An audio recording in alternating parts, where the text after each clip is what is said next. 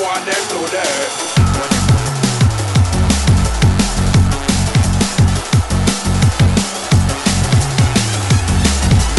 Raise and run, raise, I want them to that. Footcast, el espacio del fútbol centroamericano.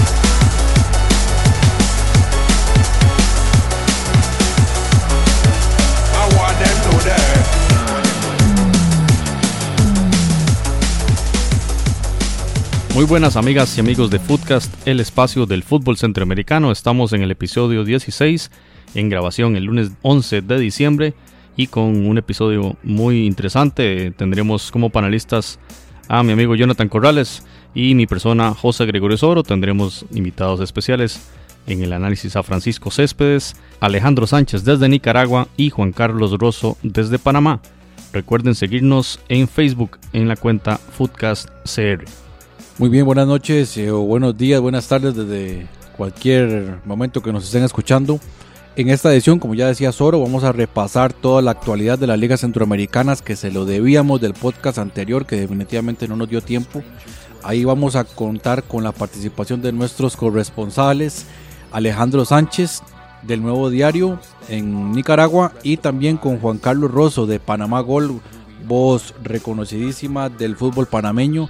Vamos a hablar de lo que sucedió ese sábado en donde salieron campeones en, en los países de Nicaragua y Panamá. Además de esto, vamos a realizar un análisis a profundidad del grupo G, en donde está Panamá, junto a, Inglaterra, Bélgica y Túnez. Y finalmente vamos a hacer un pequeño repaso por lo que está ocurriendo en los Juegos Centroamericanos en Nicaragua. Footcast, el espacio del fútbol centroamericano. Muy bien, pasamos a revisar lo que sucedió en los últimos, en las últimas casi semanas ya en Honduras, porque hubo un tremendo parón por todo este, todo este problema con las elecciones en, en, Honduras que detuvo el campeonato por varios días. Entonces, pues im- imagínense que el, el primer partido de la, de la ida de las semifinales o de los playoffs, como lo, como realmente es, una especie de playoffs, cuartos de final, fueron el 30 de noviembre y fue terminando el 9 de diciembre. Entonces sí hubo, eh, bastantes días de diferencia. Recordamos ese primer partido que el jueves 30 de noviembre, en donde el Juticalpa cae en casa 2 a 3 contra el Real España.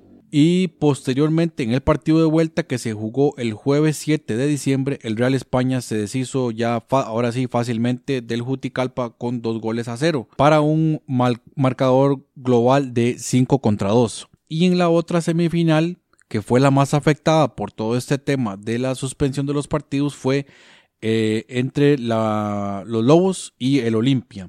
El primer partido se llevó a cabo el miércoles 6 de diciembre con un empate a dos, eh, un sorpresivo empate prácticamente que dieron este, este equipo universitario de los Lobos. Pero en el partido de vuelta que se disputó el pasado sábado 9 de diciembre, el Olimpia ahora sí sacó su casta y se deshizo de eh, los Lobos dos goles a cero con anotaciones de Brian Moya y además de Roger Rojas al 64 para eh, derrotar y finalmente un marcador global de dos goles contra cuatro. Con estos resultados entonces se viene el panorama de semifinales, ahora sí, donde se vienen los dos equipos más fuertes del campeonato que habían sido Motagua y el equipo del Maratón. Entonces el Real España que derrotó al Juticalpa se enfrentará al Maratón. Esto será el día miércoles 13 de diciembre. Será el primer partido, el partido de, ida a las 7 de la noche, horario hondureño. Y el partido de vuelta será el sábado 16 de diciembre, Maratón recibiendo al Real España. Eh, así que pues bastante interesante el Real España que no había tenido una buena temporada, pero ya veníamos comentando esto aquí en, en que venía subiendo su rendimiento, venía mejorando y finalmente está ahora en semifinales, algo inesperado semanas atrás donde incluso despidieron al técnico el primitivo Maradiaga. Y por el otro lado, el Olimpia y el Motagua, uno de los clásicos hondureños, uno de los clásicos más feroces eh, del área.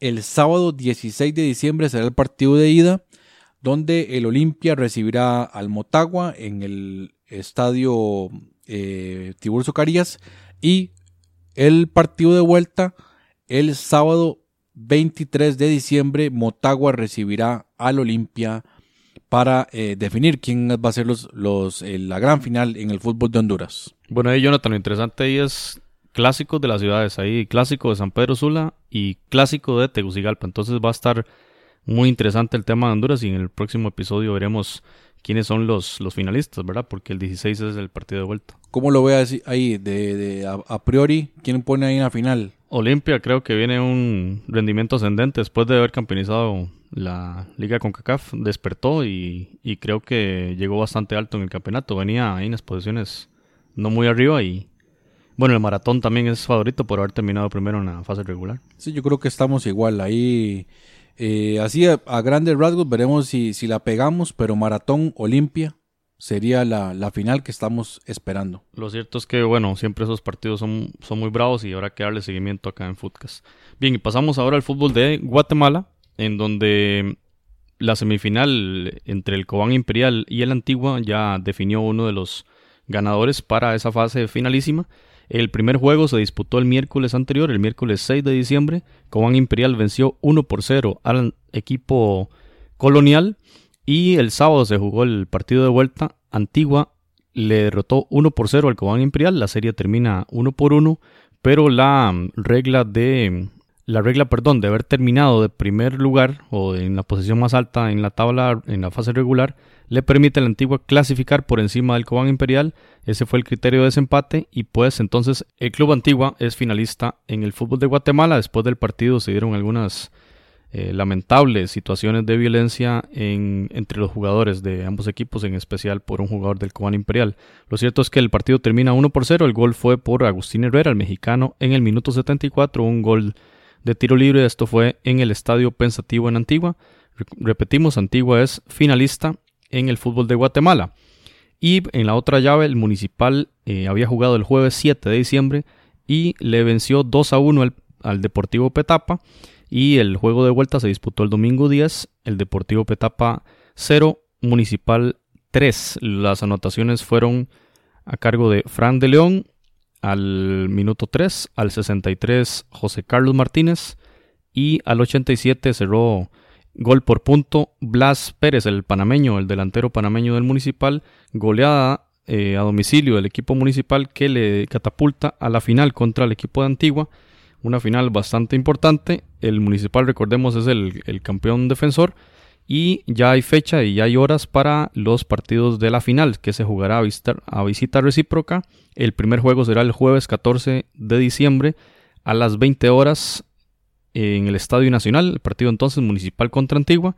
Y el domingo 17, tres días después, a las 12 mediodía en el Estadio Pensativo, el Antigua será local ante el municipal. Ya también tendremos noticias de cómo se define el fútbol de Guatemala, que mucho tiene interés acá en nuestro país también. Muy bien, vamos ahora a pues comentar un poco sobre lo que está sucediendo en El Salvador, que ya definió la final.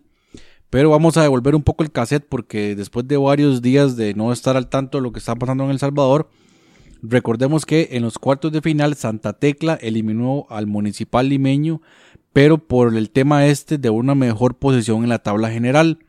Los dos partidos terminaron en empate a cero, así que ahí el Santa Tecla no venía en el mejor rendimiento. En, el otro partido, Chalatenango enfrentaba al Isidro Metapán y finalmente el Isidro Metapán logró clasificar a pesar de en el global terminó 3 a 3. De nuevo, el tema de la tabla de posiciones clasifica al Isidro Metapán. El Alianza, ahí sí se deshizo totalmente del Pasaquina. En el primer partido que se jugó en el Cuscatlán, terminó 0 por 0.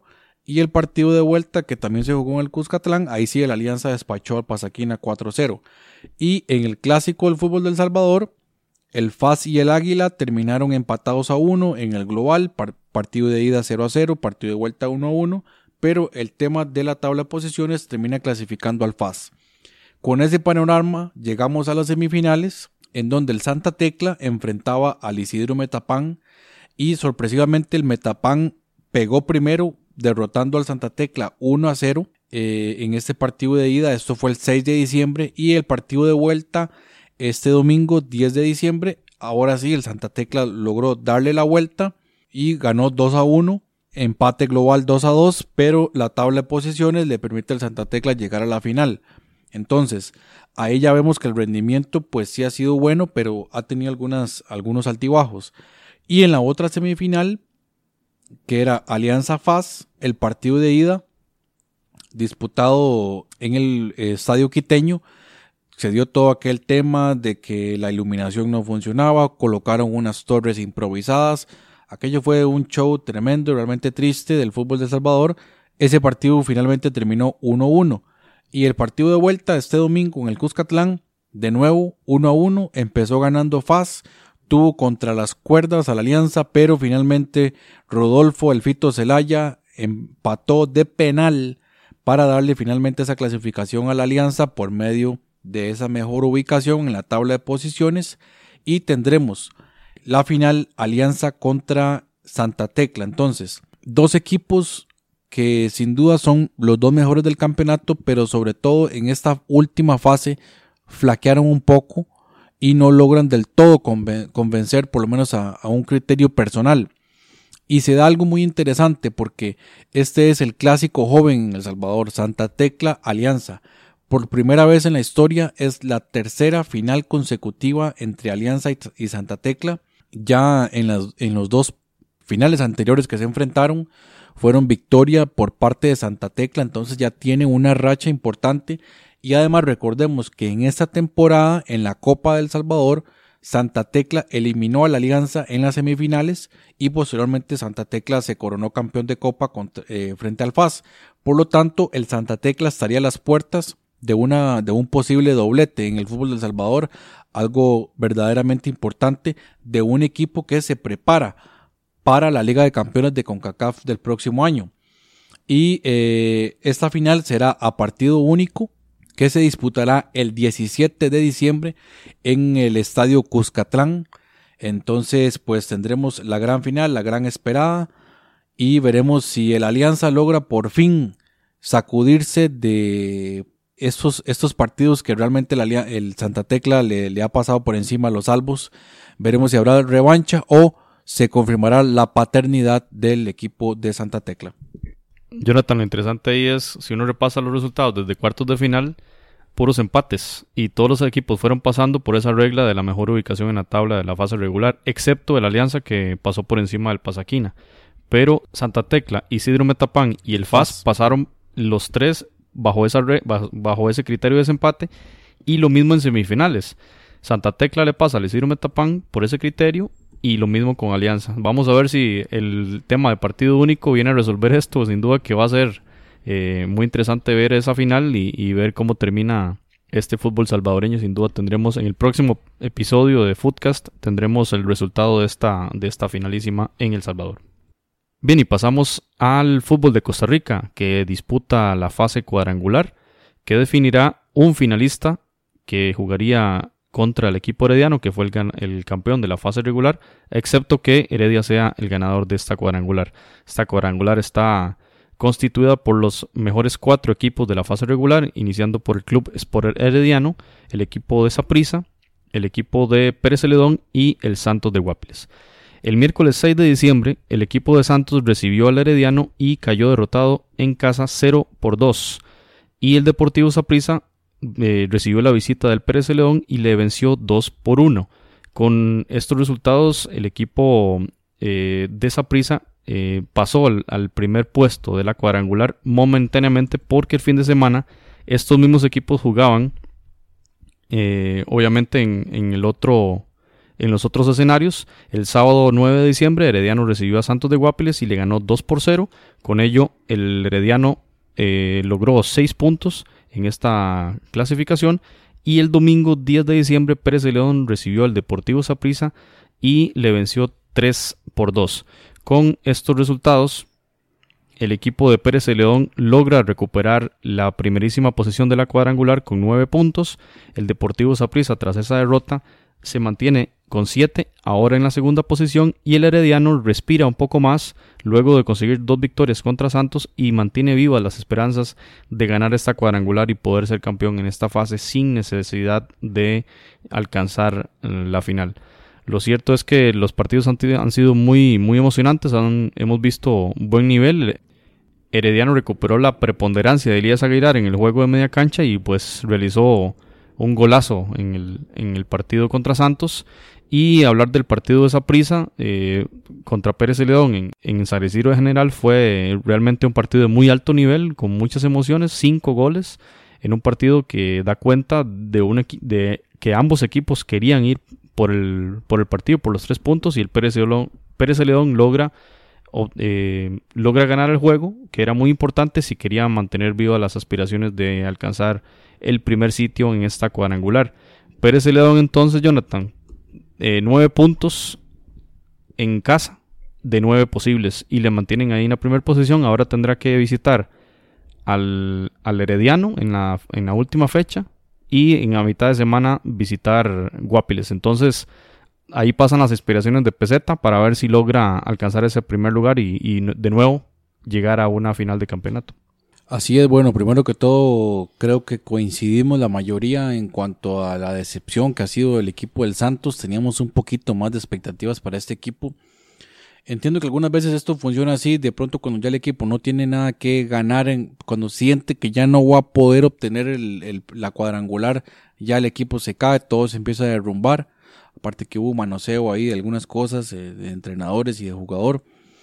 Pero aparece ahora el tema de, Pérez Celedón, porque si bien es cierto, Saprissa siempre ha sido un, un, fuerte contendiente al título, con una planilla importante, pero el rendimiento nunca fue realmente óptimo. Pérez Celedón es el que viene a dar esa sorpresa, tuvo un creo que un rendimiento aceptable durante la fase regular, eh, con altibajos, igual que la mayoría de los equipos, pero eh, al final logra dar la cara. E incluso no solamente le, cortó la racha a Heredia en el primer partido, la racha de, partidos sin perder, sino que a Zaprisa por poco, y si no es porque ponen otro portero en el partido, en el Ricardo Zaprisa, incluso pudo haber sacado la victoria o un empate, porque eh, pues a pesar de que el partido pues tuvo otras acciones importantes, el portero sin duda fue influyente en eh, esa, esa, victoria del equipo de Zaprisa. Y ahora, bueno, el panorama todavía está muy abierto. Si el, el, Pérez León tiene una carta importante, tiene en este momento la ventaja, pero pues le queda una visita a Guapiles. Guapiles ya no tiene nada que ganar, por lo tanto ahí puede ser que baje un poquito el ritmo. Y Saprisa y Heredia jugarán el partido sin duda de la fecha. Veremos qué va a suceder podría definirse ya la final en, ese, en, ese, en esa fecha y si no, eh, sería hasta el próximo fin de semana.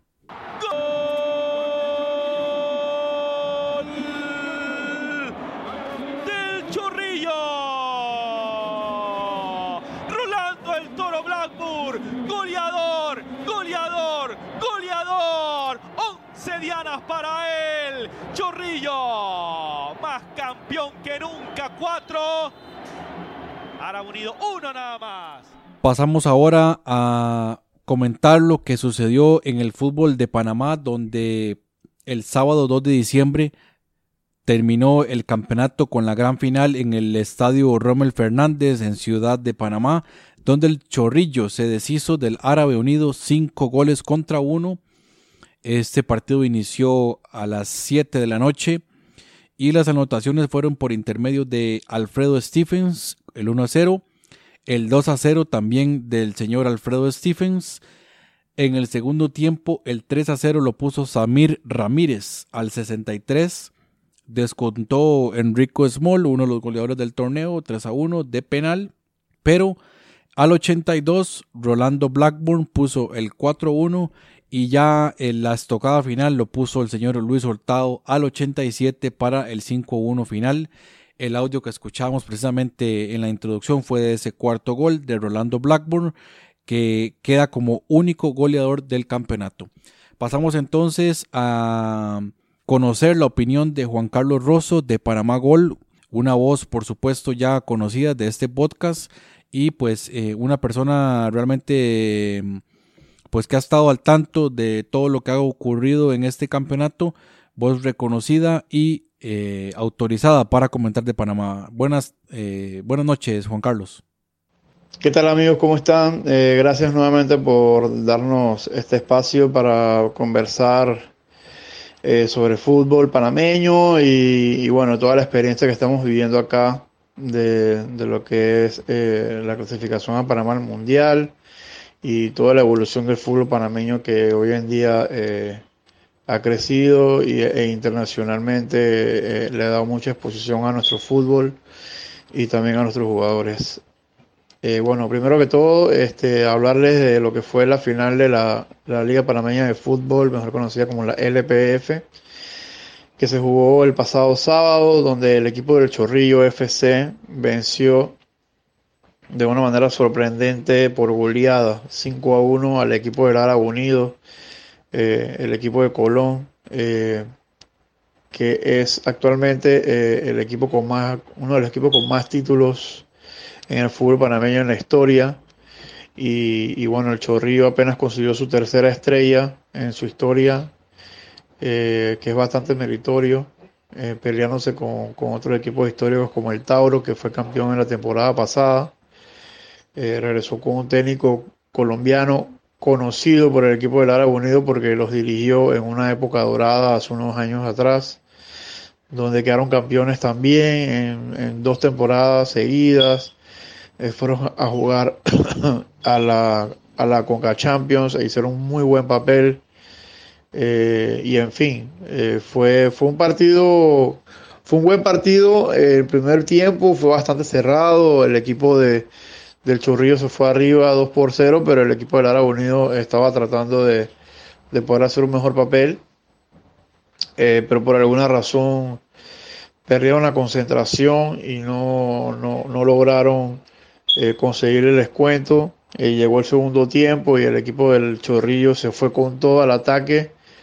Y, y bueno, la, la, defensa del Árabe Unido no, no lució bastante bien eh, esta, en este partido. De hecho, hubieron varios errores que fueron señalados eh, durante el partido por, por, comentaristas y el mismo aficionado que estaba en el estadio. Eh, y no y resultaron en los goles de, del equipo del Chorrillo que, que, a la postre fue fue catastrófico fue al final una goleada que nadie se esperaba y, y, más porque la fanaticada de Colón vino de bastante lejos para apoyar al equipo a la final se habla de que metieron alrededor de, de 8.000 a 10.000 fanáticos en el estadio eh, y había, había un buen ambiente pero después a la final el, el, fanático se fue molesto porque no el equipo al final no, no, no, dio la no dio la imagen que querían, que era quedar campeones. Y bueno, al final, gracias a Dios, no, no hubo ningún problema en las gradas, nadie, nadie se pasó de revoluciones. El fanático del Árabe Unido fue muy respetuoso y felicitó al, al, al rival que después quedó campeón.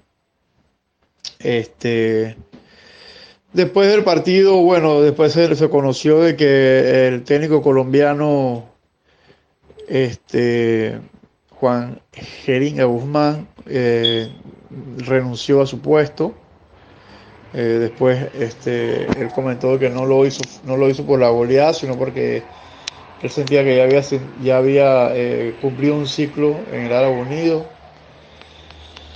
Él salió campeón en, en, tres ocasiones y fue subcampeón en dos. Eh, creo que fue una era bastante importante para, para ese técnico colombiano en el Árabe Unido. Ah, y el técnico que, salió campeón con el, con el Chorrillo fue el, el, técnico colombiano que ya había sacado campeón al Árabe Unido anteriormente. Entonces, bueno, igual fue un partido que, que igual todos disfrutamos y, y, y, el fútbol panameño disfrutó después de, de, de, la, de la, clasificación del Mundial. Muchos, muchos fanáticos se, se activaron eh, a, a, apoyar a, a, sus respectivos equipos de clubes. Y la verdad que se vio un bonito partido en el estadio Rubén Fernández. Muchas gracias Juan Carlos por la intervención. Y bueno, pues repasar un poco sobre el palmarés del Chorrillo, un equipo pues relativamente joven en el fútbol del Panamá y ya tiene tres campeonatos de la Liga Panameña de Fútbol en el Apertura 2011, Clausura 2014 y ahora en la Apertura 2017. se reanudan las acciones. A punto de coronarse Ferretti, señores. Se acabó el partido. Ferretti campeón del torneo Apertura. Llevándose el empate y con gol, con gol, con gol de visitante en la ida. Termina coronándose campeón del torneo Apertura, Virginia. Así es, finalmente valió mucho el gol que anotó Bernardo Laureiro en el partido de ida. Por el gol de visitante termina de levantar, de proclamarse campeón el conjunto rojinegro. Y listo. Bien, estamos con Alejandro Sánchez del Nuevo Diario de Nicaragua y hoy queremos conversar sobre la, la final del fútbol nicaragüense que se llevó a cabo el primer fin de semana del mes de diciembre, en tanto el equipo de Managua y el Walter Ferretti se enfrascaron en esta final, la doble, la doble jornada, en la cual el Walter Ferretti termina campeonizando. Tal vez, Alejandro, bueno, primero que nada saludarlo y muchas gracias por estar de nuevo en Footcast. Y mm, ante todo queremos... Mucho gusto, gracias por la invitación nuevamente. Bien, gracias Alejandro. Queremos Sí. conocer sus impresiones sobre, sobre esta serie final del fútbol de Nicaragua que decantó en la campeonización del Walter Ferretti. Claro que sí, efectivamente, el pasado fin de semana se realizó el partido de vuelta de la final del torneo de apertura en el Estadio Nacional de Fútbol. Era una final capitalina, pues eh, ambos equipos son de acá de Managua, Walter Ferretti y Managua FC, le llaman los Leones Azules. Eh, en el partido de ida eh, igualaron un gol este, por, bando, por bando y eh, al final eso le fue rentable al Walter Ferretti para quedarse con el título del torneo de apertura porque empataron 0 a 0 en el partido de vuelta actuando como local el equipo rojinegro. Eh, esto le valió eh, al, a- al Walter Ferretti para además adjudicarse el boleto a Liga CONCACAF. Eh, al margen de- del título del torneo de apertura, el Walter Ferretti eh, logró amarrar el boleto que, por, el que, por el que los 10 equipos que están en la primera división eh, luchan eh, durante 18 jornadas de la apertura, después de 18 jornadas de clausura y puede respirar con mayor tranquilidad para el torneo de clausura en el que el Real Estelí, candidato favorito para ganar y que sorpresivamente se quedó en semifinales, eh, seguramente intentará cómo, cómo buscar ese pasaporte al torneo, de, al torneo de CONCACAF, como decimos, en el que se enfrenta a rivales de, de la región. Digamos, regresando a las semifinales, en ambos casos, las series globales quedaron empatadas, ¿verdad? Diriengen empató con Walter Ferretti, pero el gol, el gol de, de visita, digamos, le llevó a, a tener ese puesto en la finalísima, y lo mismo con el Managua, ¿verdad? Que empató en la global 2 por 2 con el Real Estelí y le llevó a- a- al tema, al puesto en la final. Y es interesante eh, cómo, es. cómo- cómo analiza esta, esta, esta regla, digamos, de desempate, porque también fue la regla de desempate que eh, determinó el campeón al final de cuentas, eh, Alejandro. Claro, este, en el caso de, de las semifinales, en la que Walter Ferretti se midió al- a los caciques del Berenjén, empataron en, en el global, en el partido de ida y vuelta, pero tuvieron que definir por, eh, por la tanda de penales. En esa instancia, el Walter Ferretti eh, tuvo que, recurrir a su estrella del equipo, al- al- en este caso al arquero, a Denis El Pulpo Espinosa, considerado por muchos el mejor portero de Nicaragua, y, y en esas instancias, pues como repito, es donde lograron quedarse con el boleto a la final. En la, en, eh, ya estando en la disputa por el título contra el Managua FC, eh, ocurre algo, algo Walter, que el Walter Ferretti no puede presumir, y es que se queda con el título, si bien es cierto, pero no de la manera en, la que se esperaba. Sin brillo, eh, fue una, una final bastante apagada para el, para el equipo campeón. Eh, hubo un contraste. En el primer partido fue el equipo que más propuso y el que, y el que más llegadas eh, quizá este, tuvo, pero en el partido de vuelta eh, me parece que llegaron solamente a buscar el empate, se echaron atrás, pusieron un muro defensivo, eran los 11 jugadores en su propia zona del campo. En cambio, el Managua FC fue el equipo que llegó constantemente, el equipo que tuvo la posesión del balón. El Walter Ferretti le cedió la iniciativa y entonces hubo un contraste. Al finalizar el partido, eh, creo que merecía más el equipo de los Leones Azules, que por cierto llegaba a su primera final desde que ascendió a Primera División en el 2008 y este, dejando una gran presentación. Pues este, ahora, con el tema de la regla del desempate, eso se ha manejado acá eh, históricamente. Siempre el gol de, visitante o, en varias ocasiones ha determinado algunas semifinales o algunas instancias eliminatorias.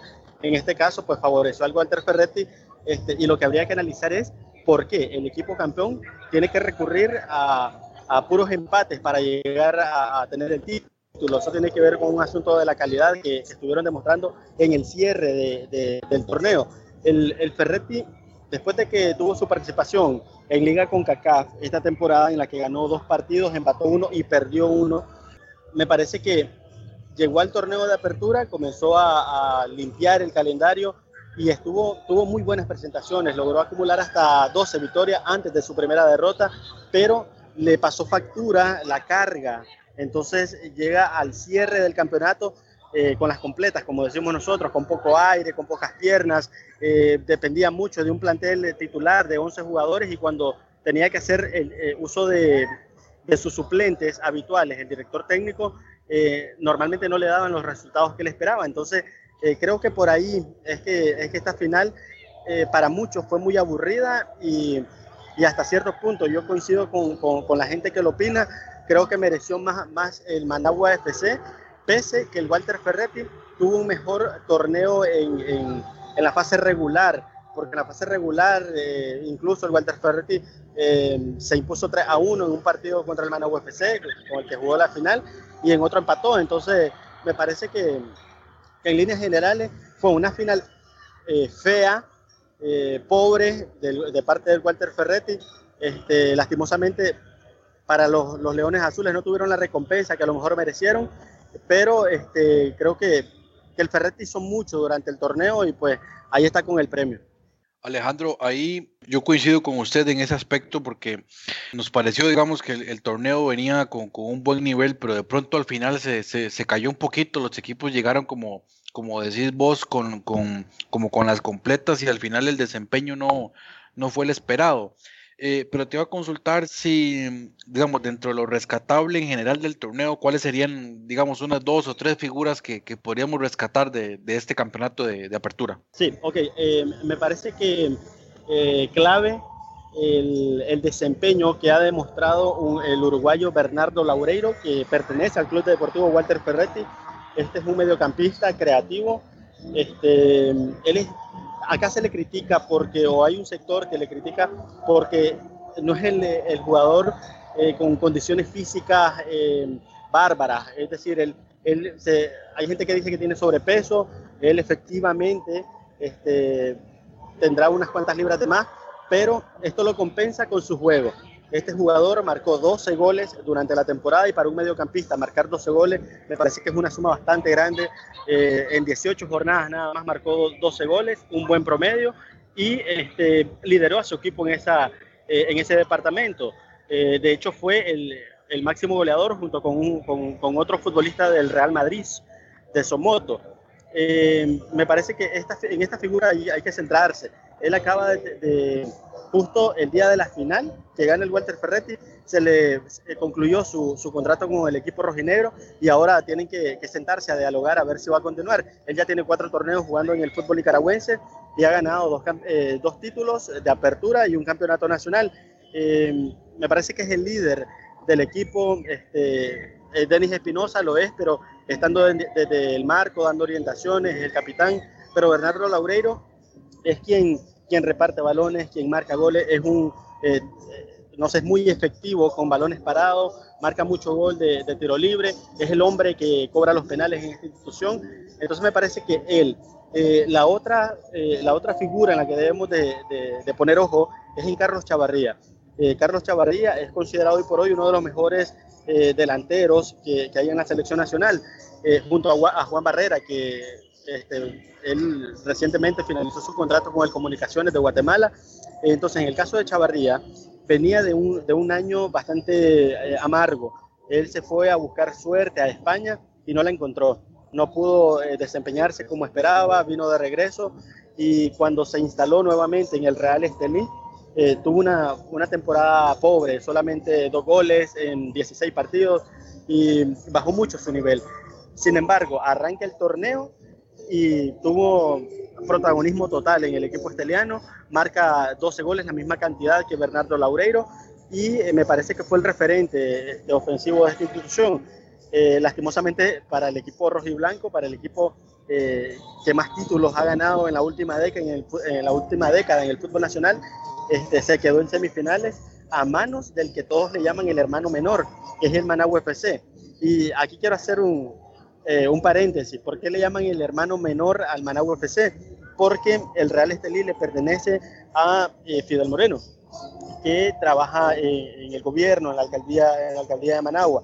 Es el secretario general de la alcaldía de Managua y el equipo del Managua FC es equipo de la alcaldía y muchos de los jugadores que han salido del Real Estelí pasan por el Managua FC, entonces están ligados ambos equipos de cierta manera.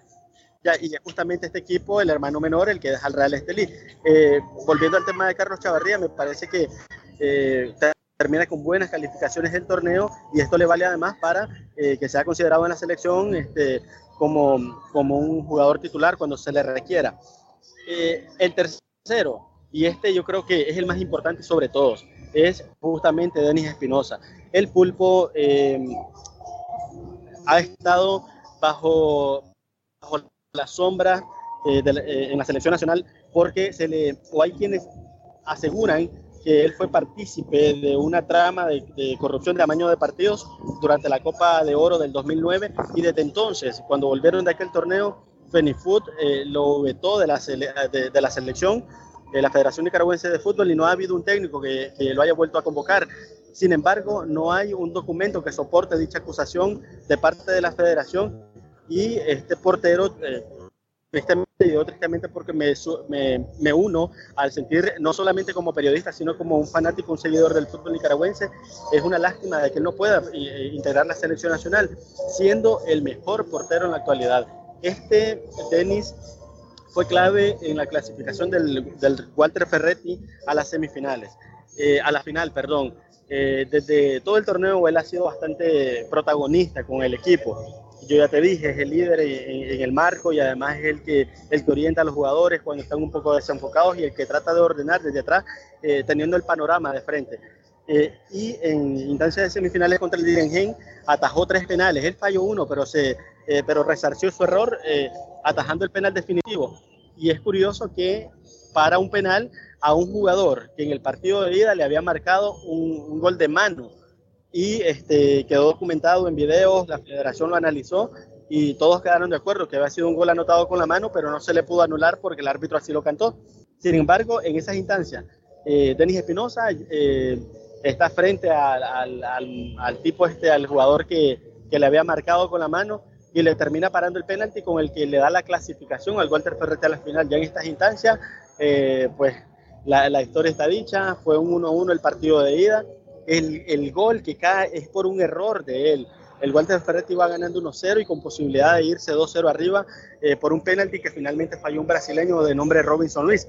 Eh, y en una jugada um, infortuita de, de, de, del pulpo, trata de reventar la pelota y la estrella en la espalda de un jugador del Managua FC y, y cae el gol. La pelota rebota y entra al marco. Entra a su marco. Fue un error, pero al final pues el equipo aguantó, ya, ya lo repito, se echaron a defender durante el partido de vuelta y pues lograron amarrar este, ese empate, ese 1 a 1 que tuvieron en el partido de ida para quedarse con el título.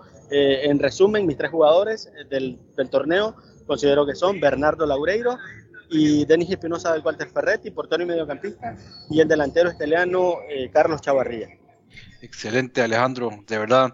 Eh, de hecho, yo había escuchado la reseña, perdón, había leído la reseña de ese partido de ida con el error del pulpo Espinosa y lamentablemente no pude encontrar el, el, vídeo para, para, poder observar esa jugada porque, o sea, fue algo increíble. Y como bien usted lo dice, yo creo que eso eh, lo deja bien claro para todos nuestros oyentes y es que eh, a pesar de ese error, eh, el pulpo Espinosa ha sido de los de las figuras de este, de este torneo. Te iba a preguntar nada más así rápidamente para finalizar si se sabe algo de Juan Barrera, si tiene posibilidades de mantenerse en el exterior o estaría buscando regresar a, a Nicaragua. Claro, eh, lo que se dice, eh, y, digo lo que se dice, pues es lo que se maneja, este, son hipótesis que, que, que algunos formulamos, eh, de pronto él ha contado algo a gente cercana, este, se dice que él puede jugar en Venezuela, que hay equipos que han eh, intentado hacerse de sus servicios, en Colombia, este, entonces decía que el Saprissa de Costa Rica eh, ha mostrado interés en él y ya lo han dicho públicamente, eh, han tratado de negociar por su fichaje. Sin embargo, Barrera también ha externado que desde Venezuela le han llegado algunas solicitudes y es posible pues, que en estos dos países él pueda continuar jugando. Yo creo que le quedan un par de años todavía para que pueda demostrarse internacionalmente y luego volver al Real Estelí, que el, propio jugador lo ha manifestado, él quiere terminar su carrera en la institución en la que, en la que se abrió puertas a nivel internacional. Bien, Alejandro, muchas gracias. Estamos con Alejandro Sánchez, periodista de deportes de El Nuevo Diario de Nicaragua. Queríamos preguntarle, Alejandro, para ir concluyendo esta, esta entrevista, la cual agradecemos su amabilidad y su disponibilidad, sobre la participación nuevamente del Walter Ferretti en la Liga CONCACAF. ¿Qué significa para, para este equipo y para el fútbol nicaragüense esta clasificación de, del Walter Ferretti? Bueno, eh, recordarles que apenas esta será la segunda ocasión en que el Walter Ferretti eh, clasifica a Liga CONCACAF. Ya lo hizo previamente en 2015 a Liga de Campeones de la CONCACAF en el, en el, formato anterior en el que se enfrentaban equipos de la MLS, de la Liga de Fútbol Mexicano y, obviamente de las otras ligas de la región.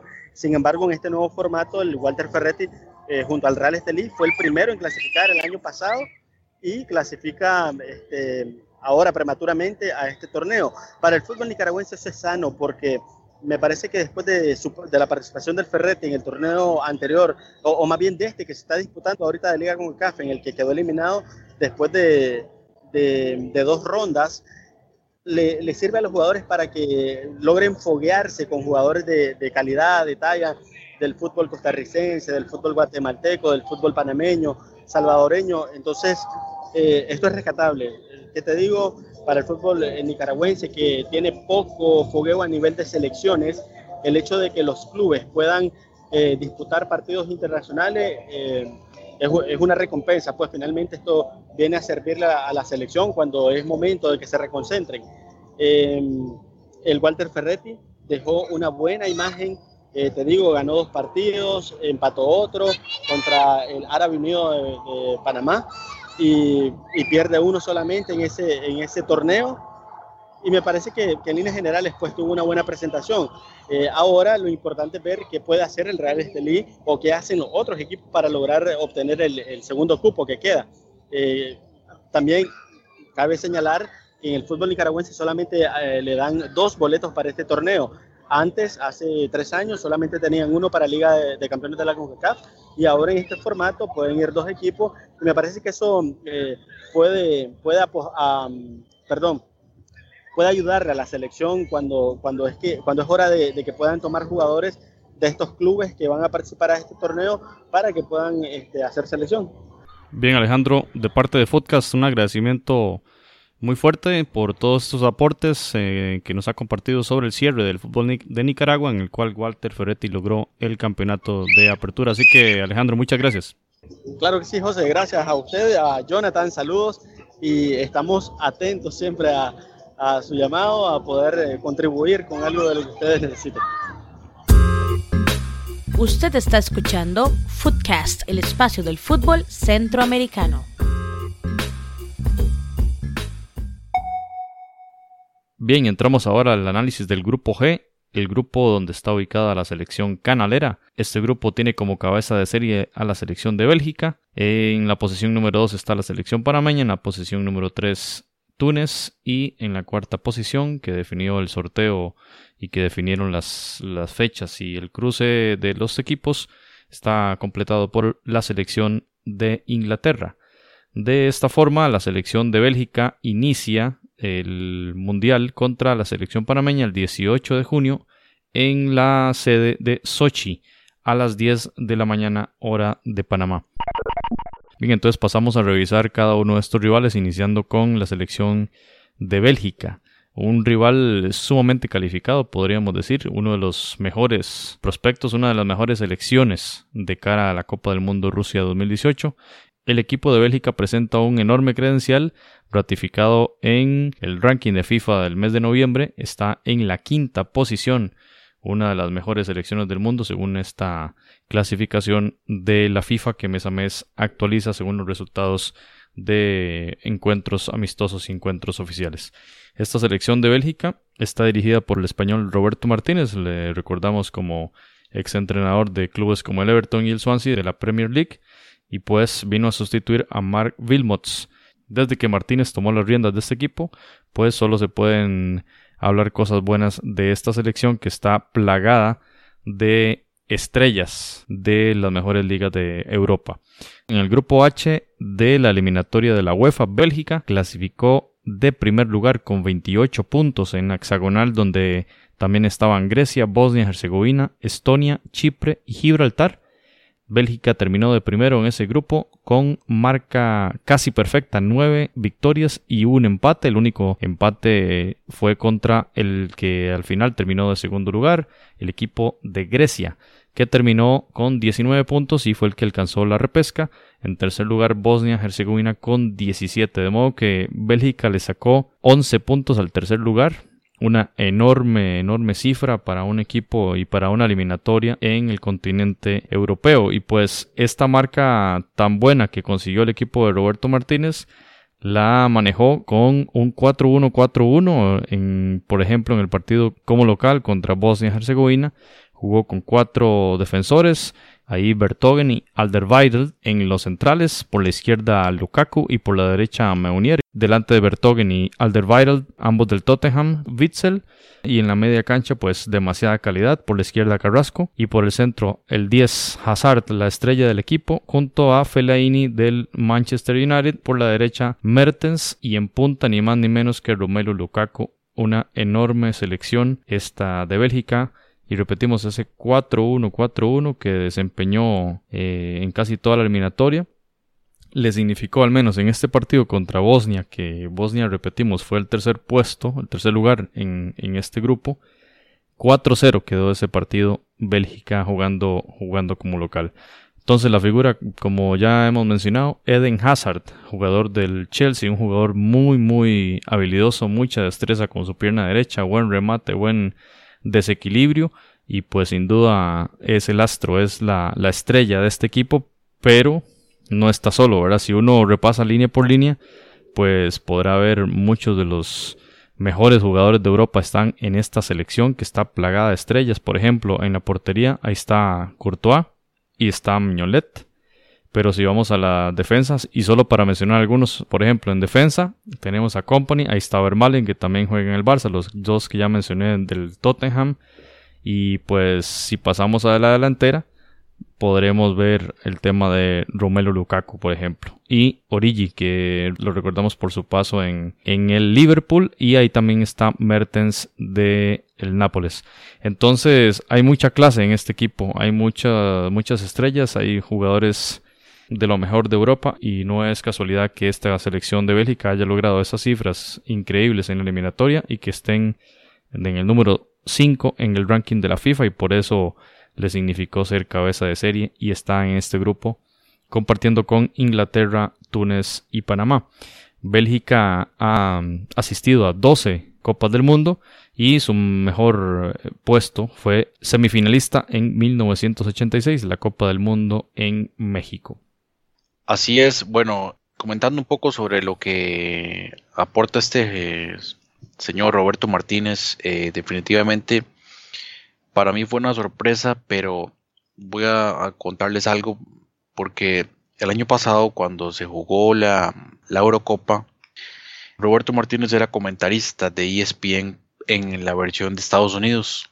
Entonces, durante las transmisiones de los partidos de Bélgica, a él era el que le tocaba comentar y analizar el desempeño táctico de los dirigidos en ese entonces por Mark Wilmots. Y precisamente el entrenador fue el principal culpable de la derrota que sufrieron a manos de Gales en esa Eurocopa. El camino de Bélgica estaba muy sencillo, entre comillas, para llegar a la final, esa final soñada que todo el mundo estaba esperando entre Bélgica y Francia fue derrotado por la sorpresa del torneo que fue Gales. Y desde ahí se vino abajo, digamos, todo el plantel. Eh, los jugadores no estaban convencidos del sistema táctico, la prensa tampoco y la afición mucho menos.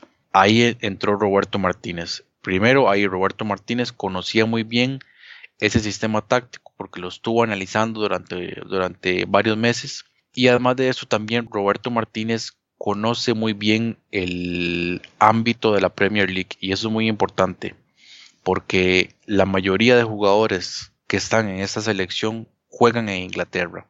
Y otro punto muy importante, el asistente técnico de Roberto Martínez es Thierry Henry. ¿Por qué lo puse a Thierry Henry? Pues sencillamente para darle una guía a esos delanteros de peso que tiene ahí como Lukaku, como Origi y al mismo Mertens e inclusive también, ¿por qué no?, a Christian Benteke y Batshuayi, que es el delantero del Chelsea. Entonces, por ahí ya uno va viendo de dónde viene la idea de la Federación Belga de haber contratado a Roberto Martínez. Segundo, bueno, Roberto Martínez, como bien ustedes saben, fue uno de los artífices de la creación prácticamente de lo que es el Swansea hoy en día. Roberto Martínez lo entrenó cuando estaba en la League One, lo entrenó en la Championship para posteriormente pasar al Wigan, donde obtuvo una FA Cup, ¿se acuerdan? Con la participación de Minor Figueroa, que ya hemos comentado acerca de ese, de ese hecho aquí en, en el podcast. Adicionalmente, bueno, luego pasó al Everton, donde también entrenó a Brian Oviedo, la mejor época de Brian Oviedo sin duda en la Premier. Posteriormente es que pues obtuvo este, este puesto en, en la selección belga. Ahora bien, es muy importante, es clave lo que está haciendo Roberto Martínez porque Bélgica tiene un problema. Bélgica tiene mucho jugador de peso, tiene muchas estrellas, pero le falta equilibrio. Entonces ahí el sistema táctico es muy importante para lograr dar lo mejor. Ahí es donde viene todo aquello de que si en un equipo yo tengo que obligatoriamente poner a los mejores jugadores o yo debo prescindir de algunas figuras para lograr un equilibrio. Y eso es lo que le pasó a Wilmots y eso es lo que le pasa en algunas ocasiones a Roberto Martínez. En el último partido amistoso contra México, exceptuando que, bueno, por lesión no estuvieron los titulares que son Alderweireld y también Vincent Company. Tampoco estuvo Carrasco, no estuvo Felaini, no estuvo Naigolan, no estuvo Batshuayi, no estuvo Enteque, estaban lesionados. Pero Batshuayi sí estuvo estuvieron lesionados. En la defensa volvió a mostrar lo que ha venido mostrando en los últimos meses, es el 3-4-3, como ya usted lo había descrito. Y salieron unos comentarios después del partido contra México, salió Kevin De Bruyne criticando el sistema táctico. Él dijo que México fue tácticamente superior, su sistema hizo que nuestra defensa fuera vulnerable y en el centro del campo fue un 5 contra 7. Esos comentarios por supuesto que no cayeron muy bien hacia lo, hacia lo interno del plantel, otros jugadores negaron estas, estas declaraciones, le bajaron un poquito el tono, eh, diciendo que bueno, que el sistema táctico era correcto, que lo que fallaron fueron otras circunstancias. Ahora bien, repasando un poco de lo que son estas, estas figuras, ya usted repasaba algunas. Eh, ahí en la portería Thibaut Courtois, pues es, es, difícil que se salga de ahí. Igual ahí está también Miñolet. E inclusive pues este portero Castells del Wolfsburgo. Por otro lado, también está ahí Boyatá, que juega en el Celtic, compañero de mm, Cristian Gamboa. Y en los últimos meses, como lateral derecho, ha aparecido la figura de Tomás Munier del Paris Saint-Germain. Es muy importante esta posición de Munier porque era uno de los puntos débiles, es lateral derecho, ya ahora tenemos uno. De igual manera en lateral izquierdo está Jordan Lukaku, que es el hermano menor de Romelu. También es una opción importante como lateral izquierdo en caso de que Bélgica quiera jugar con una defensa de 4. Cuando juega de 3, entonces pues es clarísimo. O sea, ahí va a tener a Bertongen, ahí va a tener a Company y ahí va a tener a, a Alderweireld. Y pues el que ha quedado un poquito relegado ahí es el Vermalen del Barcelona. Es el que está ahí en la suplencia, pero pues es una figura ahí que se podría utilizar en algún momento. En el medio campo, pues realmente uno de los medios campos más abundantes en calidad que hay en este momento en el fútbol europeo para ser sinceros, los dos mejores jugadores de la Premier League en este momento, Kevin De Bruyne y Eden Hazard. Ahí los tienen los dos en el medio campo. Sumemos ahí que está mm, Musa Dembélé, que también es muy bueno. Nasser Chatli también es, es un buen jugador. Yannick Ferreira Carrasco del Atlético de Madrid. Fellaini del Manchester United, criticado, pero siempre es una figura a tomar en cuenta. Naigolan de la Roma, pues eh, realmente pues tiene muchísima abundancia e incluso hay jugadores que ya han empezado a quedar ahí relegados y, un poquito bajo la sombra de estos otros. Por ejemplo, Miralas del Everton, hay que ahora está en la Real Sociedad. El reto belga va a ser superar las expectativas, tener el equilibrio suficiente para no ser vulnerable a nivel defensivo y sacarle provecho pues a esa potencia que tiene en, en ofensiva a partir del medio campo y veremos lo que va a suceder. Interesante también que les tocó el grupo contra Inglaterra, entonces es un enemigo que se conoce bastante bien. Sin duda son muy, muy conocidos y bueno, interesante por el tema de los dos defensores centrales que son del mismo equipo y son de la Premier y pues lo que usted mencionaba también de dos eh, mediocampistas de jerarquía, de élite futbolística que también juegan en la Premier League y pues no es un detalle menor el hecho de ese partido Bélgica-Inglaterra va a ser a muerte definitivamente para ver quién podría ser el primero de este grupo hay que tratar de ser el primero para evitar esos choques como segundo lugar contra potencias y que podrían ser algo muy una salida muy prematura del campeonato del mundo.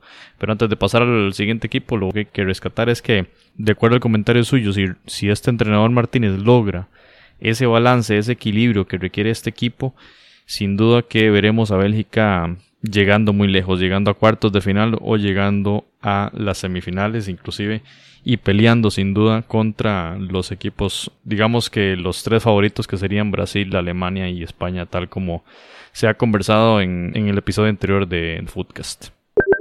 Muy bien, pasamos a analizar lo que, mm, lo que pueda mostrar el equipo de Inglaterra para la Copa del Mundo. En este momento Inglaterra se encuentra ubicado en el puesto 15 del ranking de la FIFA a noviembre del 2017, noviembre-diciembre. Y pues están dirigidos bajo el mando de Gareth Southgate. Recordaremos que Southgate formó parte de la selección de Inglaterra que disputó el Mundial del 1998 y en ese Mundial de hecho también enfrentó a Túnez en la fase de grupos. De igual manera también participó en la Euro del año 2000. ¿Por qué llega Southgate al mando de la selección? Bueno, tenemos que devolvernos un poquito al 2016 cuando la selección de Inglaterra nombra a Sam Allardyce como sucesor de Roy Hodgson luego del Mundial de Brasil y de la Eurocopa.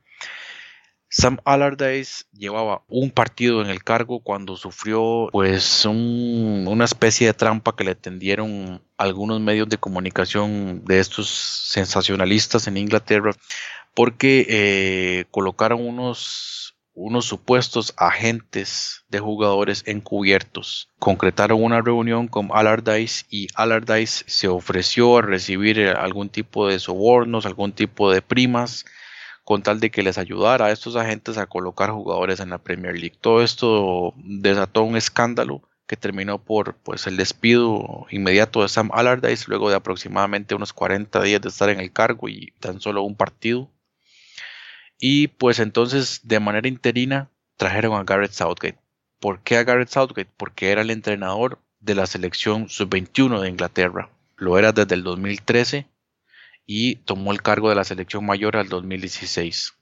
¿Por qué hago toda esta introducción? Porque muchos de los jugadores que estuvieron bajo su mando en la selección sub-21 ahora forman parte de la selección de Inglaterra del equipo mayor. Nada más detallar que Garrett Southgate antes de entrenar a la sub-21 participó eh, como entrenador eh, del Middlesbrough desde el 2006 hasta el 2009 durante tres temporadas y además pues es portador de la licencia máxima licencia que tiene la UEFA la, UEFA Pro License. A nivel táctico pues Southgate eh, se turna entre unos más tiene dos sistemas definidos propiamente y también tiene un tercer sistema alternativo, el cual eh, lo ha utilizado durante la eliminatoria mm, mundialista en, su grupo de la UEFA, pero en los últimos meses, en los últimos partidos se ha decantado por el sistema 5-3-2. Y es interesante el, el, hecho de que use este sistema porque mucho de esto viene influenciado por lo que está haciendo el Tottenham y por lo que está haciendo el Manchester City. El Manchester City está jugando con tres centrales y uno de los centrales es John Stones, en este momento está lesionado, pero ha sido una pieza clave ahí en el, en el desempeño del, del, equipo de Pep Guardiola. Y además de esto, lo que está haciendo el Tottenham, que usa este sistema 5-3-2. Entonces, toda esta influencia de este rendimiento que han tenido estos clubes eh, se ha visto reflejado en la selección y creo que parte viene, viene por ahí, por ese lado. Pero también, pues, inicialmente eh, Southgate probó con un 4-3-3, que era más o menos lo, normal que venía mostrando Inglaterra, con Harry Kane ahí en, ataque, con el aporte de otros jugadores como Sterling, como, como Jordan Henderson. Y pues ha venido incluyendo toda esta nueva generación de jugadores de la cual estábamos hablando que también estuvieron en la sub-21. Hablamos del caso de Jack Butland, hablamos del caso de Michael King, hablamos del caso de Harry Maguire, Aaron Creswell del West Ham. Bueno, Harry Winks es mucho más joven, pero ahí ya lo, ya lo ha incluido. Dele Ali, en este momento, pues uno de los jugadores más cotizados en la Premier League. Por supuesto que Harry Kane, Marcus Rashford del Manchester United. Entonces, esa ha sido una de las claves del éxito de Garrett Southgate, la inclusión de jugadores jóvenes con hambre, con ganas de ganarse un espacio en, ese equipo inglés que pues aún mantenía ciertas figuras del Mundial de Brasil 2014, como es el caso de Kyle Walker, que estuvo ahí, Joe Hart también pues ha, sido tomado en cuenta. Pero repasemos exactamente cuál es más o menos el, equipo que Inglaterra podría mostrar en el Mundial. Entonces, el portero titular ha sido Joe Hart, hay pocas dudas, sin embargo, pues hay algunos contendientes. Uno puede ser Jordan Pickford del Everton, ex portero del Sunderland, y también el caso de Jack Butland. Sin embargo, bueno, ahí podríamos decir que Joe Hart todavía sigue teniendo el puesto número uno y así lo ha dicho Gareth Southgate también muy específicamente. En la defensa, por el lateral derecho, ahí va a estar Kyle Walker, creo que no, no hay más de dónde elegir por ese lado. Por el lado izquierdo está Danny Rose, pero ha tenido problemas de lesiones. Por ese motivo también ahí incluye a este Ryan Bertrand, que en este momento está en el Southampton, exjugador del Chelsea. En la defensa central, pues ahí va a estar John Stones. Me parece que, ahí no, no, habrá discusión. Va a depender mucho pues, de la recuperación de la lesión y todo esto. Y el otro defensa, creo que Gary Cahill. Ahí tampoco habría mayor discusión. Eh, este Gabriel Cahill, como decía antes, este es uno de los veteranos que también que estuvo en el Mundial de, Brasil.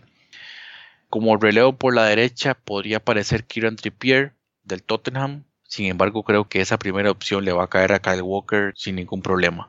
En el medio campo, pues ahí creo que el titular sería Jordan Henderson. Sin embargo, en los últimos partidos ha venido probando con otros mediocentros, por ejemplo el caso de Jake Livermore, el caso de Jack Cork, en este momento jugador del Burnley. Entonces hay que ver cómo va a, mover esas fichas en el medio campo. Si usa el 5-3-2, creo que incluso podría preferir utilizar a Eric Dyer en el medio campo. Y además de esto, bueno, en ataque creo que ahí eh, las opciones están clarísimas. Ahí va a aparecer Harry Kane, ahí va a aparecer Jamie Vardy y Marcus Rashford. Hay que ver si jugadores jóvenes que están tocando la puerta les va a dar tiempo para ingresar en, esa lista del mundial. El caso, por ejemplo, de Tammy Abraham del Swansea, que pues es, otro de, esos jugadores que han salido de la cantera del Chelsea.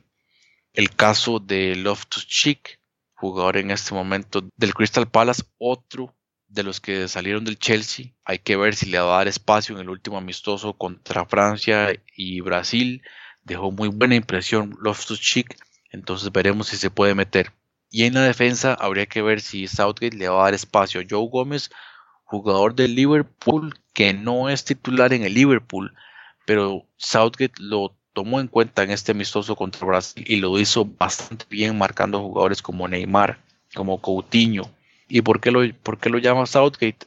A pesar de que no, ni siquiera es titular en el Liverpool, porque lo conoce súper bien de, haber entrenado esas selecciones menores de, de Inglaterra. Entonces, pues ese es el panorama. Yo creo que Inglaterra tiene una generación de jugadores muy buena, o sea, tiene mucho talento ahí, tiene con qué superar la primera fase. Creo que para quedar de primeros es donde no estoy seguro. Creo que Bélgica pues está un poquito arriba. Pero siempre, siempre Inglaterra tiene eso de que nos ilusionamos con una buena generación y al final termina con un rendimiento muy por debajo de lo esperado, no logran realmente hacer un conjunto. Sin embargo, bueno, ya, ya hemos visto que en los últimos tiempos, pues Inglaterra ya obtuvo el campeonato sub-17, el campeonato sub-20, el campeonato sub-21 llegaron a la final contra Alemania, entonces podría ser que estemos a las puertas de ver una sorpresa, llamémosla una sorpresa de Inglaterra, a pesar de que tiene nombre, pues realmente nunca ha estado a la altura de ese nombre y veremos eh, de qué está hecho Inglaterra.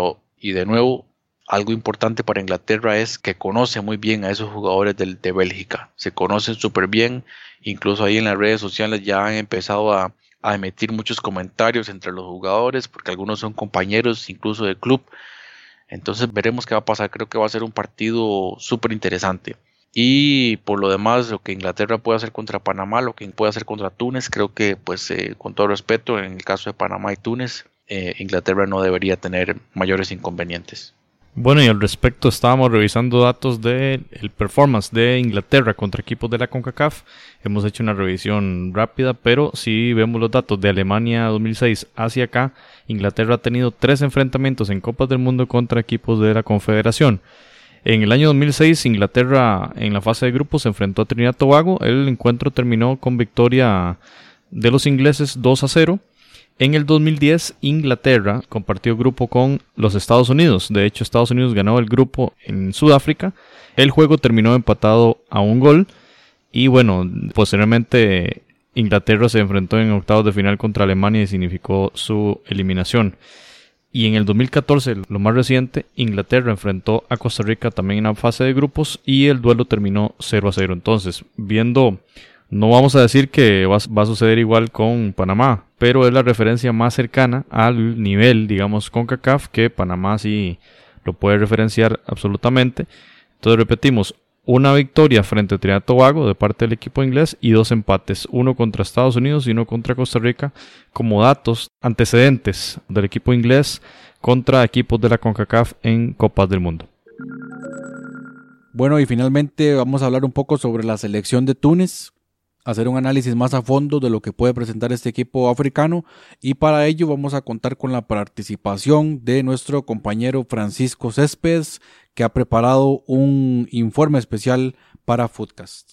Bien, la selección de, de Túnez ocupa el lugar número 27 en el ranking de la FIFA. Ha participado cuatro veces en mundiales, en el 78, en el 98, en el 2002 y en el 2006 sin embargo, nunca ha pasado de la primera fase. Se ha quedado siempre en las, primeras instancias. Eh, su técnico es un exjugador de la selección en la década de los 80 y los 90. Se llama Nabil Maloul. Y tiene en este momento tres figuras de las que más eh, se escucha, o por lo menos eh, se escribe también en los medios. Youssef Sakni, que es su delantero, eh, Wabi Kasri y Naim Sliti, que son mediocampistas. Su clasificación al Mundial inicia con una serie ida y vuelta contra Mauritania, donde ganó ambos juegos 2 a 1. Y luego le toca en el grupo A de las eliminatorias africanas con la República del Congo, Libia y Guinea. Al final gana el grupo con 14 puntos cuatro juegos ganados, dos empates, no perdió eh, ninguno de los juegos que, que, disputó y anotó 11 goles y le anotaron 4.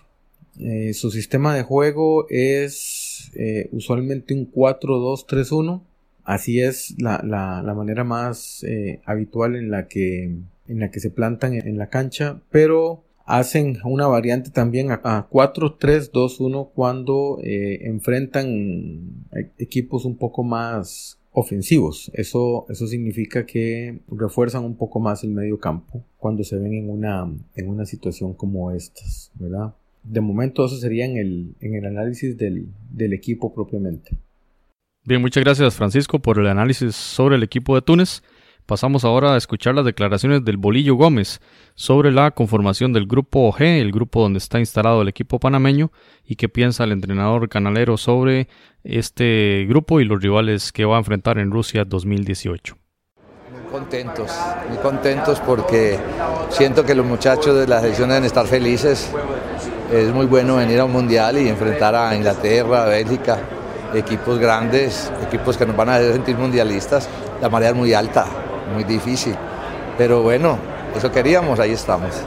Debut contra los Diablos Rojos, ¿eso qué, qué sensaciones te En un sueño. Yo conozco a mis muchachos, independiente de los resultados, ellos van a querer eso. Eh, Bélgica es un gran equipo con jugadores en los grandes torneos del mundo. Inglaterra Un equipo más joven, pero con mucha capacidad y Túnez bien complicado también. Contamos ustedes con el factor sorpresa, ¿eso les va a jugar a favor? Nosotros somos un equipo ordenado, ¿no? La marea, como te dije, es alta, pero somos un equipo ordenado que tenemos que aprender mucho, estamos creciendo, vamos a tratar de ser muy dignos. El problema puede ser atajar un poco esos nervios y ese vértigo de los jugadores. Debe ser asustador, pero bueno, eso va pasando en el partido y que los muchachos manejen de una muy buena manera ese, ese sentir antes, de, antes y en el, y en el comienzo. Hacemos contacto nuevamente hasta Panamá con nuestro casi corresponsal ya Juan Carlos Rosso eh, de Panamá Gol y panamagol.com. Lo pueden buscar también en Twitter, en Facebook, en Instagram y por supuesto panamagol.com. Eh, donde nos comentará un poco sobre las impresiones eh, de parte de Panamá Gol y todo lo que se está viviendo en Panamá luego del sorteo que se realizó el pasado primero de diciembre. Adelante, Juan Carlos. Eh, gracias nuevamente. Y bueno, hablándoles un poco más de lo que fue el sorteo de, del Mundial de Rusia 2018, eh, hubo bastante emoción porque eh, se promocionó bastante a pesar de que el sorteo era muy temprano en la mañana. Eh, mucha gente en las empresas estaban muy pendientes de, lo que fue de lo que fue el sorteo, esperando que Panamá quedara en un grupo importante aunque no lo crean, no queríamos quedar en el grupo de Rusia o en un grupo fácil con equipos que no, que no tienen eh, este nombre, digamos, eh, futbolístico, pues, que siempre se quiso estar por lo menos en un grupo de Brasil, como les tocó a ustedes en Costa Rica, o en Francia, que le tocó a Perú. Y bueno, imagínense, a Panamá le tocó Inglaterra y Bélgica, dos gigantes de, del fútbol europeo. Y la verdad es que estamos muy felices porque eh, vamos a ver, eh, vamos a, ver eh, a, a, Panamá enfrentarse a, a, potencias mundiales que tienen jugadores jugando en las mejores ligas de, del mundo. Y imagínense, o sea, cosas que habíamos soñado hace mucho tiempo, hoy en día se hace realidad. Este, poder ver a, Panamá jugar contra, contra esos rivales que, que sabemos que van a ser difíciles y desde ya ellos saben que, que, no pueden subestimar a, subestimar a Panamá porque mucha gente empezó a decir, ah, no, que la Cenicienta y que los van a golear y demás. Y así pensaron de Costa Rica en el Mundial pasado y ya todos sabemos cómo terminó todo. Así que nos quedó eh, un grupo importante y, y, las palabras del técnico Bolillo fueron que todos los panameños disfrutáramos en este, de este momento que que lo habían esperado por mucho tiempo eh, y van a trabajar muy duro, muy fuerte para, para, poder hacer un mundial digno. Y no solamente a, a ver si llegar, sino poder dejar una buena imagen y que también los jugadores jóvenes le puedan sacar bastante provecho a este mundial para que puedan ser vistos por, por cazatalentos internacionales y que Dios quiera puedan, puedan salir a jugar a ligas europeas o ligas importantes eh, y, podamos salir de ese círculo de, de, jugar solamente en la MLS o en América o en Sudamérica, y sino que ya por lo menos los jugadores panameños puedan salir ya a jugar Europa eh, con mucho más cartel. Eh, como actualmente están, están jugando algunos jugadores en Europa, pero la idea es que puedan ser mucho más.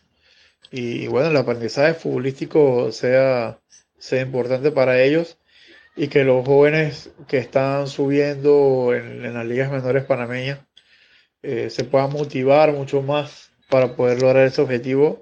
Y de igual manera este, la federación con todo el dinero que está recibiendo actualmente de, de la FIFA por haber clasificado al mundial que lo puedan invertir en, en estadios en infraestructura para mejorar la liga y, y muchas otras cosas que puedan aportar al desarrollo del fútbol panameño que con muy poco ha logrado esto y mucha gente dice que, que si Panamá tuviera en una inyección económica fuerte como esta, eh, constante, eh, el fútbol panameño siempre estaría dentro de los focos eh, de equipos importantes de, Centroamérica, como lo ha demostrado en estas últimas eliminatorias.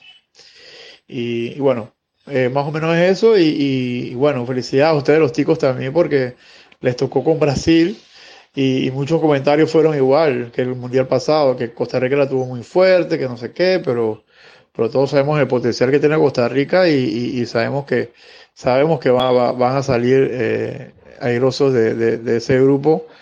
Y, esperamos que Panamá también pueda estar en eso en esos octavos de final, lo que lo vemos muy difícil, pero vamos a disfrutar estos tres partidos que, que va a tener Panamá. Al máximo, créanos que los tres partidos estamos seguros que yo y muchos panameños vamos- se nos van a salir las lágrimas de poder escuchar el himno nacional en Rusia, en el Mundial, solo decirlo me emociona.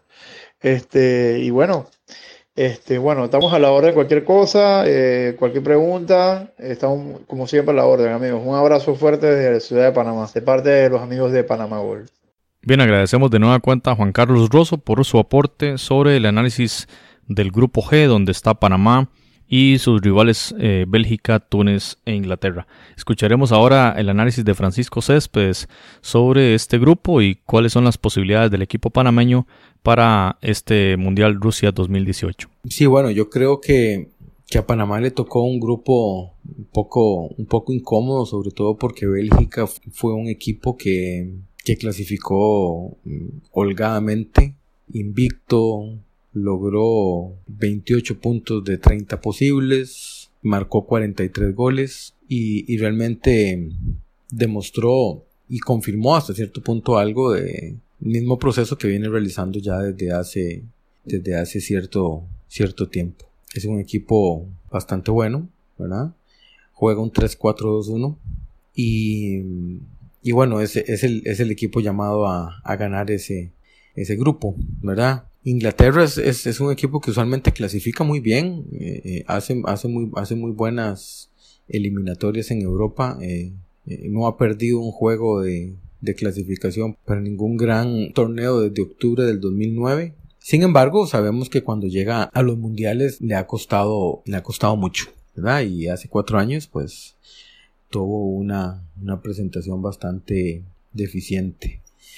Eh, obviamente Túnez, un equipo africano que sabe tocar el balón, que us- usualmente son bastante, bastante rápidos. De momento pinta junto a Panamá como, como el segundo equipo débil de, de este grupo para lo que para lo que queramos entender por débil y bueno Panamá yo creo que le conocemos bastante bien su forma de, de juego Eh, es un equipo que le cuesta un poco encontrar el, el orden sobre todo en la parte defensiva su clasificación estuvo marcada por una serie de inconsistencias y, ni qué decir del del gol que los mete en el, en el mundial que no fue de cómo perdieron puntos en en casa, de cómo tuvieron altibajos. eh, si Costa Rica no tuvo la clasificación que, que se esperaba o, o por lo menos que no se cumplió con la expectativa por lo que se había generado hace cuatro años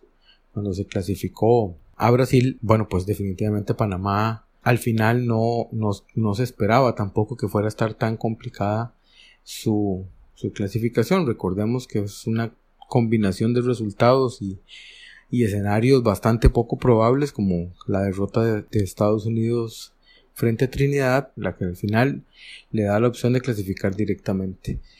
Obviamente el reto que tiene Panamá es poder hacerle un buen juego a Túnez, ganarle, medir un poco a, a Inglaterra y ver si, si le puede sacar un, un punto, los, los famosos cuatro puntos que, que se barajan siempre como un, como un escenario probable para el pase a la siguiente ronda.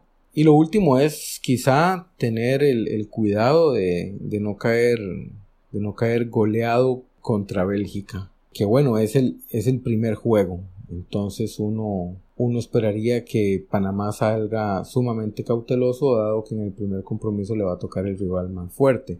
Después le toca Inglaterra y cierra con Túnez. Claro, uno, uno aquí valorando eh, más o menos la, la potencia que cada equipo tiene, habría pensado en que en la de menos le, le habría convendrido a los hermanos panameños una, una situación parecida a la que, a la que tuvimos nosotros.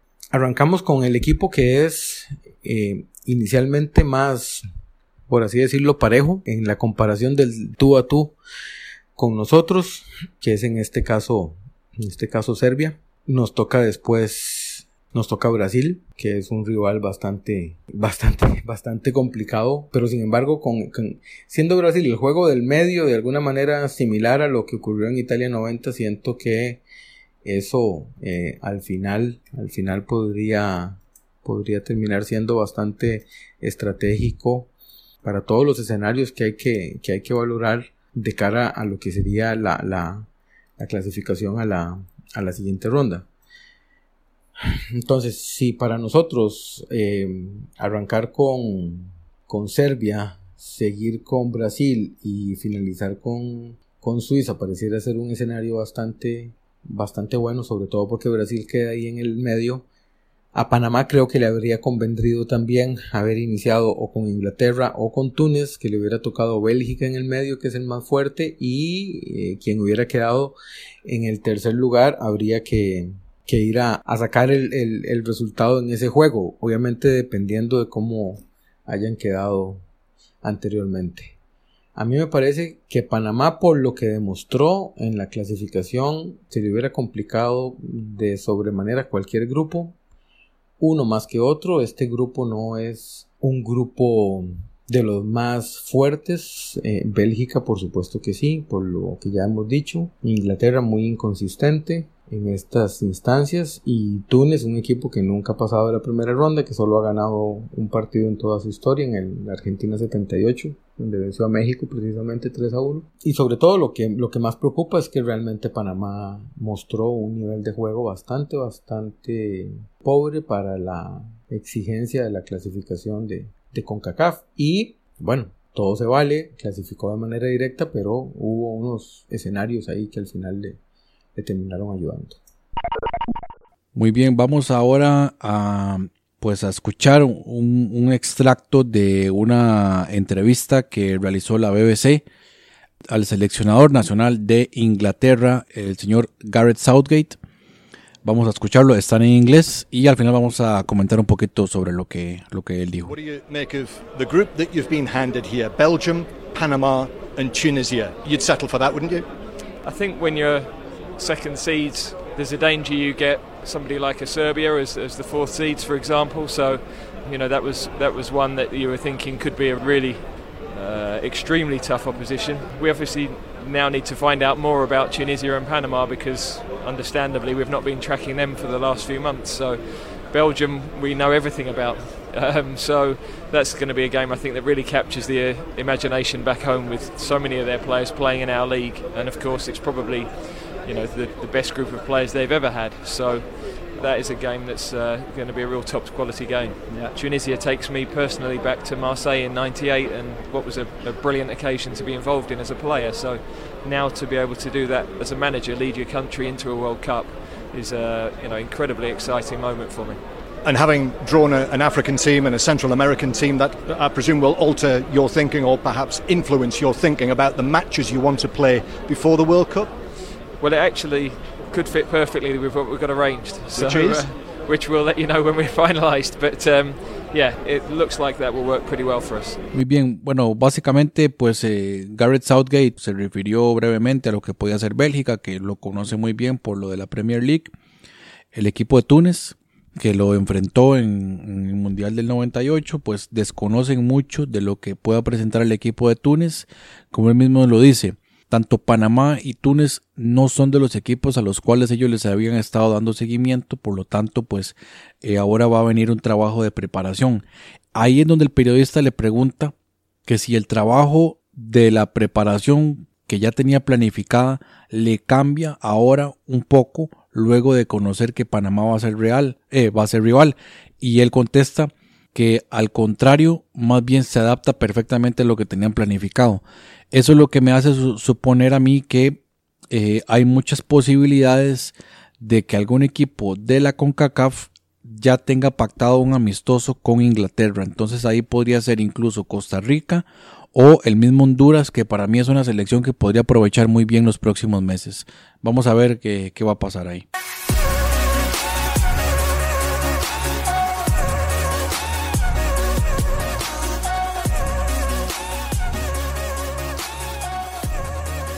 Bien, y para cerrar el análisis mundialista, en este caso del grupo de Panamá y el grupo de Costa Rica, la BBC realizó una publicación tras el sorteo mundialista y en donde hacen pronósticos para cada grupo del rendimiento de los e, diferentes equipos en los últimos años en la eliminatoria y amistosos.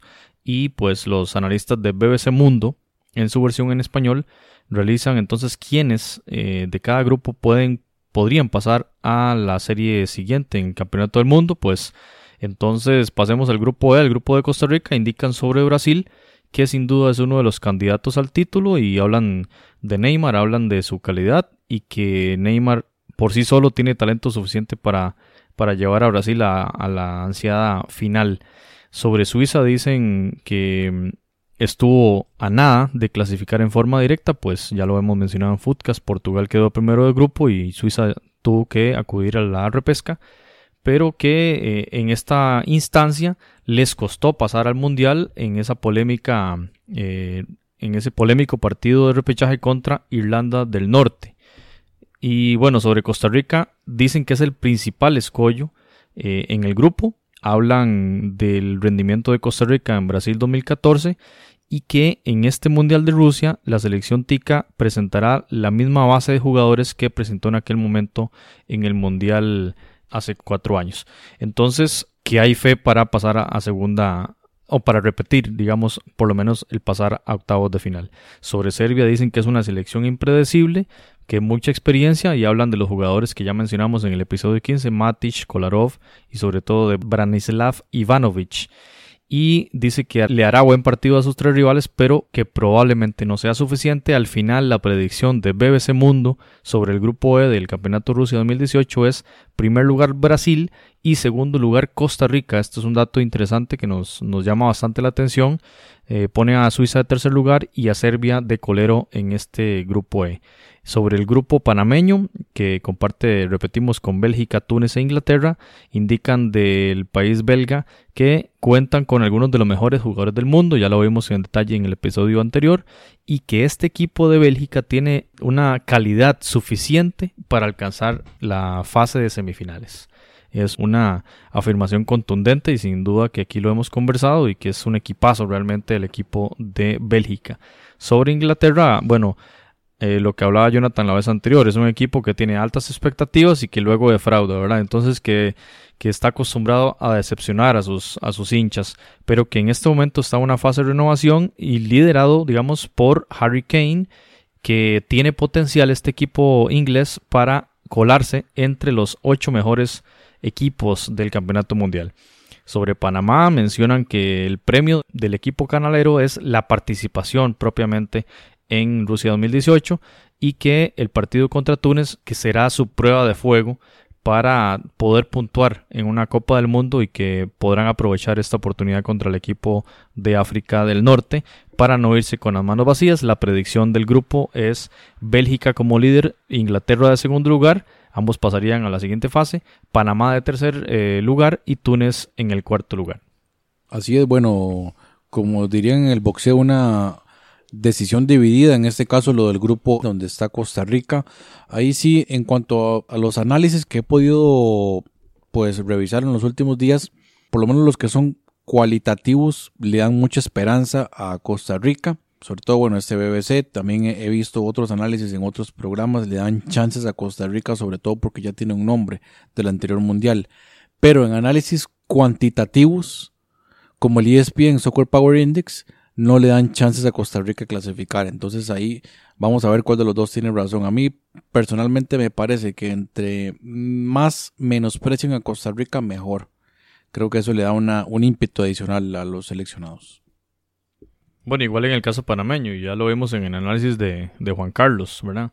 En el caso panameño es un debut contra dos rivales demasiado fuertes, pero que es, es fútbol y hemos visto sorpresas y no podemos descartar nada. Esto es un deporte, se juega en 90 minutos y hay muchas variables que hay que tomar en cuenta y que en el momento no se calculan, pero eh, en la cancha es donde se define todo y bueno, la idea de esta intervención no era decir que Costa Rica va a pasar y que Panamá queda eliminado, ni mucho menos, era simplemente mencionar lo que eh, analizaban expertos de la BBC y pues una, un, un elemento anecdótico más ahí que podríamos eh, sumar a esta serie de análisis eh, a profundidad que hemos realizado en el episodio 15 y en este episodio 16 sobre los grupos de Costa Rica y de la selección de Panamá.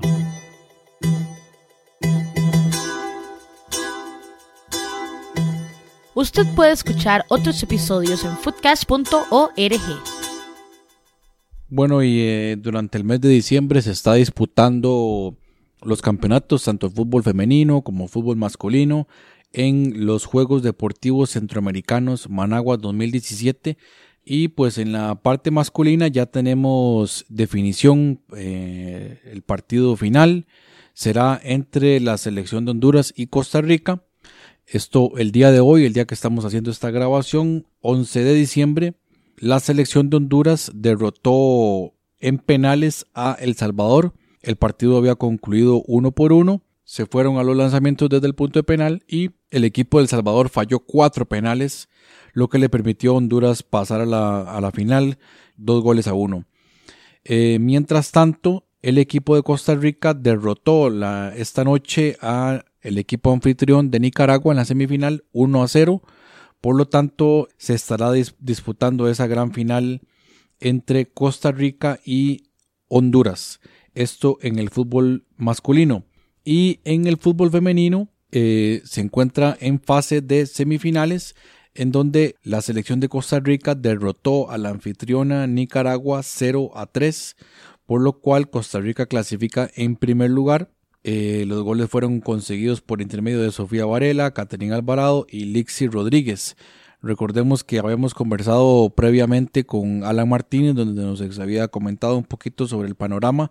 Nicaragua era prácticamente el rival a vencer, ya había derrotado a Costa Rica en una oportunidad, por lo tanto, pues un resultado bastante importante para Costa Rica, que enfrentará el día de mañana a la selección de El Salvador en el Estadio Independencia a las, eh, a las 4 de la tarde. Y en el otro encuentro, luego de que Panamá derrotara a El Salvador, por lo tanto Panamá clasificó de primero, Panamá enfrentará a Nicaragua en la otra semifinal por el fútbol femenino. Por lo tanto, pues esperaremos el día de mañana a los resultados.